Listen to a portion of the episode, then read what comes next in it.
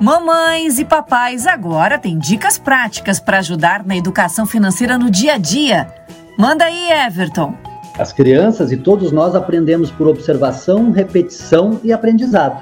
Então, tudo que acontece dentro de casa, elas estão ali, ó. A gente chama aqui de butuca, né? Elas, elas estão ali observando, muitas vezes vão repetir, e aí vão aprender na escola também. A escola é importante nesse momento porque elas trazem aprendizados de lá. E onde é que a gente pode ajudar, então, a, os papais e as mamães podem ajudar os seus filhos em relação a muitas coisas, não só a dinheiro, porque às vezes o dinheiro é por tabela, né, Carla? Por exemplo, se a criança demorar muito tempo tomando banho, está desperdiçando água, está desperdiçando energia, e está ali brincando, brincando, brincando, e como é que fica? Como é que fica a conta da luz no final do mês depois para o papai? Ele precisa explicar isso para o filhinho, para o seu, seu filho, que se ele tomar um banhozinho mais rápido, vai sobrar mais dinheiro para o papai e quem sabe o papai pode, né, fazer, dar um, uma ajudinha para ele na, na, no que ele quer comprar, no que ele está desejando, entendeu? Então é importante, assim, de uma forma bem tranquila,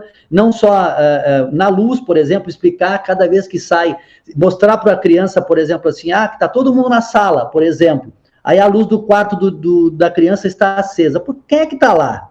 Quem é que está brincando lá? Ninguém? Então vamos lá apagar e vamos vir para a sala, ou vamos ficar todo mundo no quarto, que assim ela consegue é, conscientizar a criança e e por tabela, ajuda o papai, né? Porque aí o, o, papai e a mamãe, porque no final do mês a conta da luz está mais barata, a conta da água fica mais barata, não desperdiçando alimento, não desperdiçando energia, não desperdiçando água. E aproveita o momento e fala de que também está ajudando a natureza.